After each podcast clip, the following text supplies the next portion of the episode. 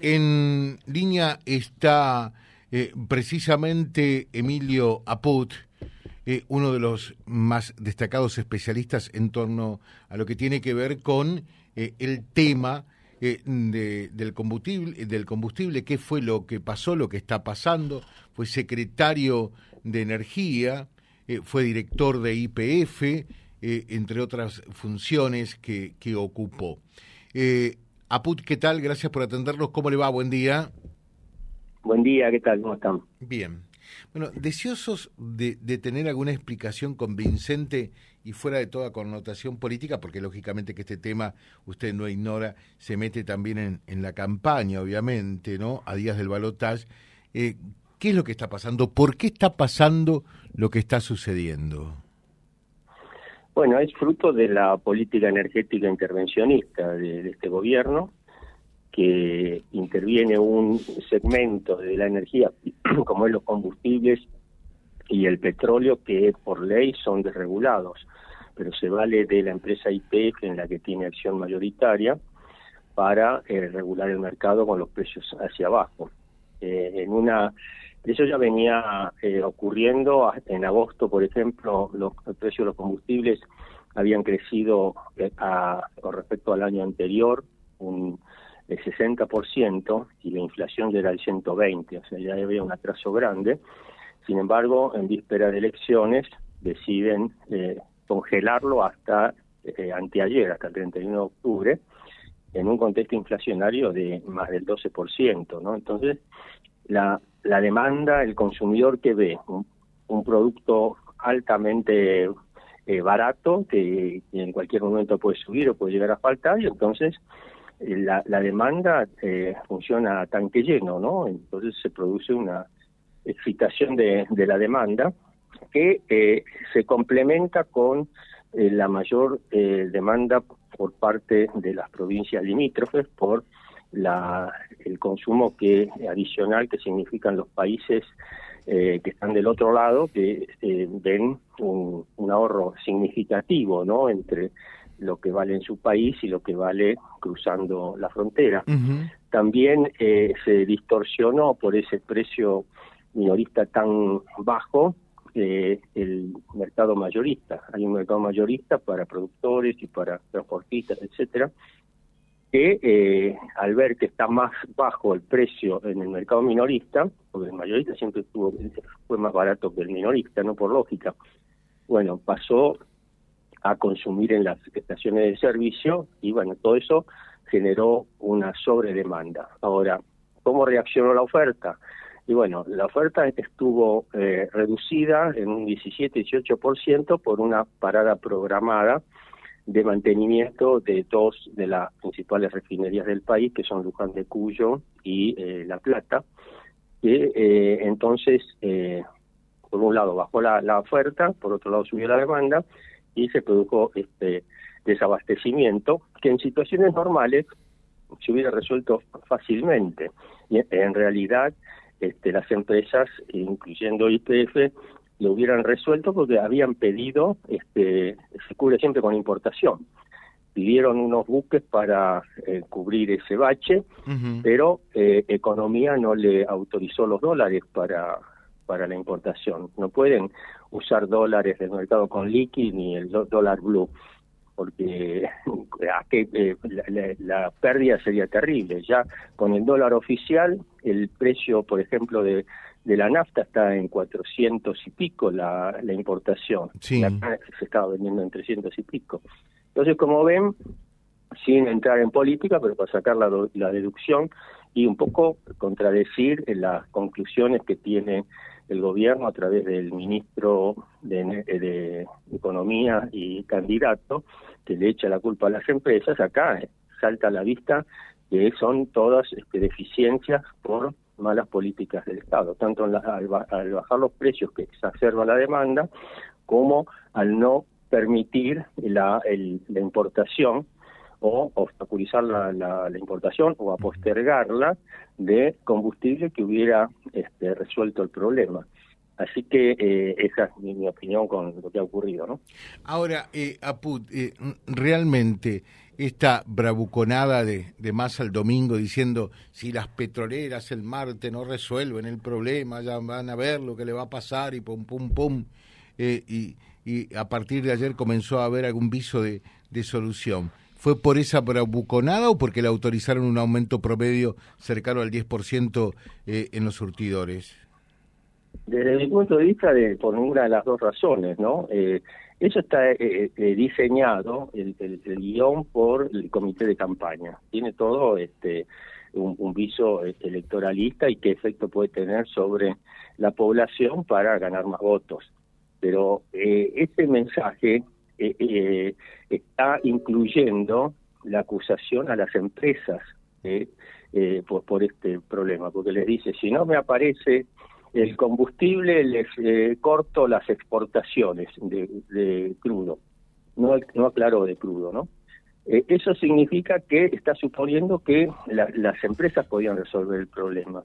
Yo les puedo asegurar que no es así, porque eh, al decir corto las exportaciones, bueno, son exportaciones de crudo, no de combustible, y eh, si esas eh, exportaciones se están haciendo, es porque las refinerías están trabajando a full. La Secretaría de Energía nunca va a permitir que se exporte un barril de petróleo si antes no están abastecidas a full las este, refinerías. ¿sí? Entonces, lo que único efecto que tendría si llegara a cortar, cosa que es imposible, las exportaciones de crudo, es que eh, obligaría en los yacimientos a parar la producción, porque no hay capacidad de almacenaje y tampoco hay otro destino que se le pueda dar a ese crudo que era para exportación y que con una decisión política eventualmente se cortaría, ¿no? Y si ahora eh, eh, dijo el martes es porque tenía los datos de que ya el circuito de abastecimiento de estaciones, por lo menos en el AMBA, se, se estaría resolviendo por la eh, incorporación de los eh, del, combustible importado y también porque ya este, la demanda, una vez que la gente ha completado su, su carga de tanques, ya no no se desespera por hacer las colas, ¿no? Fue toda una especulación, pero no no es, pero veo que eh, evidentemente por lo que usted está diciendo, se interpretó como que las empresas tenían eh, acaparado, acumulado, y porque le dieron el 10% este, largaron el combustible. Pero no es así, estaba todo el combustible, estaba en la calle y toda la producción de crudo estaba en las refinerías. Eso eh, lo puede ver en, las estadísticas de la Secretaría de Energía. Ahora, ¿quiere que le, le cuente una cosa, Put? Quizás le puede servir sí. humildemente, ¿no? Nosotros estamos en el norte de Santa Fe, eh, a 330 kilómetros de la capital provincial prácticamente a 500 kilómetros de Rosario, ¿no? Para ubicarlo geográficamente. Quiero decirle lo siguiente. Eh, hablamos hoy con, eh, con gente de Acción eh, acá y nos decía, José, a nosotros en la refinería de San Lorenzo, pegadito a Rosario, nos cobran la Nasta Super, nos cobran la Nasta Super 452 pesos y tenemos que mm. traerla hasta Reconquista eh, y hay que mm. incorporarle eh, el, el, costo del personal, de la electricidad y si querés algún, algún beneficio económico. Eh, y, y sabés qué, qué bronca te da o qué indignación cuando pasás eh, por las estaciones de IPF y ves que la Nasta Super está en, en, en pico, o sea, en surtidor, a 327 pesos, 125 pesos menos de lo que nosotros tenemos que pagar precio mayorista eh, en San Lorenzo? Sí, esa, esa es una distorsión. Eh, lo, lo, que ocurre es que el mayorista recibe el combustible a un precio que no es el que recibe IPF en su refinería. Claro. El precio, de, el precio del crudo en refinería son 56 dólares. Los otros, muchos son de importación o de, de sustitución por importación y eh, como le comentaba antes, el litro que se importó ahora, que está importando, son 450 pesos. ¿Cómo lo va a vender a 330? Lo puede hacer una empresa que puede ir a pérdida porque el accionista mayoritario se lo permite, como es IPF. Uh -huh. Pero la primera empresa eh, a nivel país eh, durante esta crisis que empezó el domingo lunes, eh, que cruzó eh, Manguera fue IPF, a pesar de ser la principal productora. ¿Por qué? Porque la competencia ya había aumentado casi un 10% con tres aumentos del 2,5%. Entonces, los consumidores que de Action o de Puma o de Shell, ¿no? Se pasaban a, cargar a IPF, ¿no? Entonces, este, se acababa antes la, la, nafta de, IPF. Por eso cuando eh, el candidato Massa dice conmigo 300 y pico, con mi ley 800, no sé cuánto dicen, eh, se olvida de agregar que 300 y pico, pero que no va a haber. O sea, no se puede, no puede seguir por mucho tiempo habiendo combustible a 300 y pico de pesos, si importarlo vale 450 y si encima este, se está eh, eh, pagando por el petróleo una un valor que está obligado a, hacer la, todas las petroleras, porque lo presionan de distintas formas, a 56 dólares cuando el precio internacional está en 90. Entonces, este, eh, cuando usted que sabe de este tema, escucha a Massa que tiene la sensación que le está tomando el pelo y que está mintiendo. Eh, sí, por supuesto. Lo que pasa es que hay otras reglas de juego. Durante una campaña política se puede escuchar cualquier barbaridad y, nadie se pone colorado. Todo vale todo vale. Y lo, lamentable es que es un periodo largo, porque esto empezó en agosto, ¿no? Después vine con las pasos, después vino las generales, entonces eh, son varios meses en que el gobierno, al gobierno lo manejan las agencias de este, la campaña. Y todos sabemos que en una campaña no se toman decisiones sensatas, sino eh, eh, decisiones seductoras, ¿no? Seducir Fíjese, ahora eh, eh, estoy viendo en los portales que quieren reducir eh, la, el costo de la energía para la comunidad LGTQ, bueno, la, comunidad de este gay. no, no tiene sentido porque no porque sea la comunidad, no, no se puede bajar a ningún lado porque el sector eléctrico es deficitario con, con la cantidad de subsidios que tiene, ¿sí? Entonces, eh, eh, pero es una, una medida que a lo mejor suma eh, algunos votos.